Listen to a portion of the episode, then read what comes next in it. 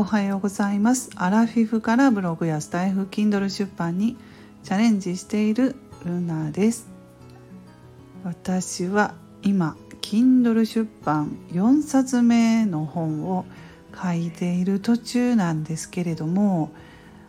なかなかあの出版までまだちょっと時間かかるかなと思うんですね。今あの息子の職場もねコロナの影響で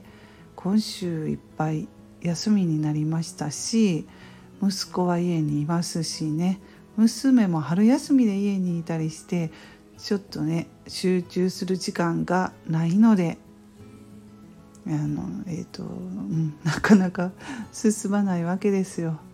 あのですね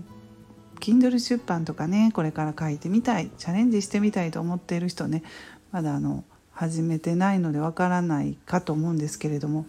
集中しないとね集中する時間を確保しないと難しいとこれは私やってみて今思います。うん、まあなぜならこれも全部経験でやってみないとね何でもわからないんですけどもあの例えば1時間2時間ちょっとね向き合おうと思ってパソコンの前に座って書いたとしますね。そしてまあ家事に追われたりとか時間が来てちょっとあの子供の方に手がかかったりとかして離れますよねそこから。そしてまたしばらくしてもう一度その続きを書こうと思った時にですね前後の文章のその前後のこととかをもう忘れてるわけですよその時点でね。もう一度最初からこう読み返して自分が何を言いたかったのかとかどういうことを書こうとしていたのかっていうことを思い出す作業に帰らなければいけないっていうのがあるんですよ。うん、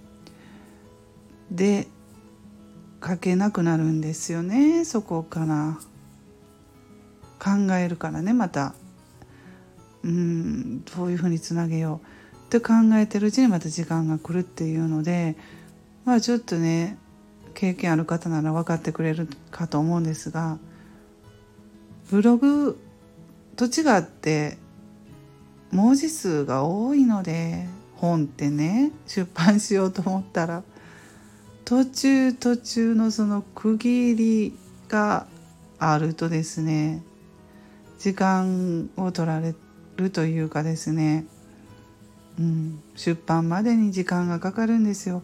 ブログは3,000文字ほど書いたらそれで終わりなんでなんとか集中してその時に3時間4時間ぐらい時間が取れれば OK なんですが Kindle はそういうわけにいかないので苦戦するんですよ。何回も。本当に。まだそれ同じとこで引っかかってますね。うん。そんなあの一日ずっとそれに関われるっていう主婦がねそれがちょっとできないし主婦じゃなくても仕事しながらね副業としてしようとしている人とかもなかなか仕事帰ってきてから時間取れないから出版するのがね時間かかって難しいかと思います。でもまあでもですよ。出版しないとですね。先に進まないんですよ。自分がやりたい夢とかねいろいろあると思うのでここをなんとか上手にね、うん、乗り越えていきたいと思います。いろいろ考えながら今喋ってるので、うん、こんな感じで上手に言えてるでしょうか、えー、だったらどうすればいいのという解決策の今一つとして浮かんだのが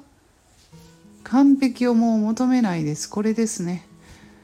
うん。あのまあこれでいいかっていう感じ。7割いや6割。もうそんなぐらいでよしとしようっていうこれがもう出版への近道。と私は今感じています。はい。そんな感じで今日は Kindle 出版についてね。自分がこうつまずきとしてこういうことがあるっていうのを参考にしていただければと思います。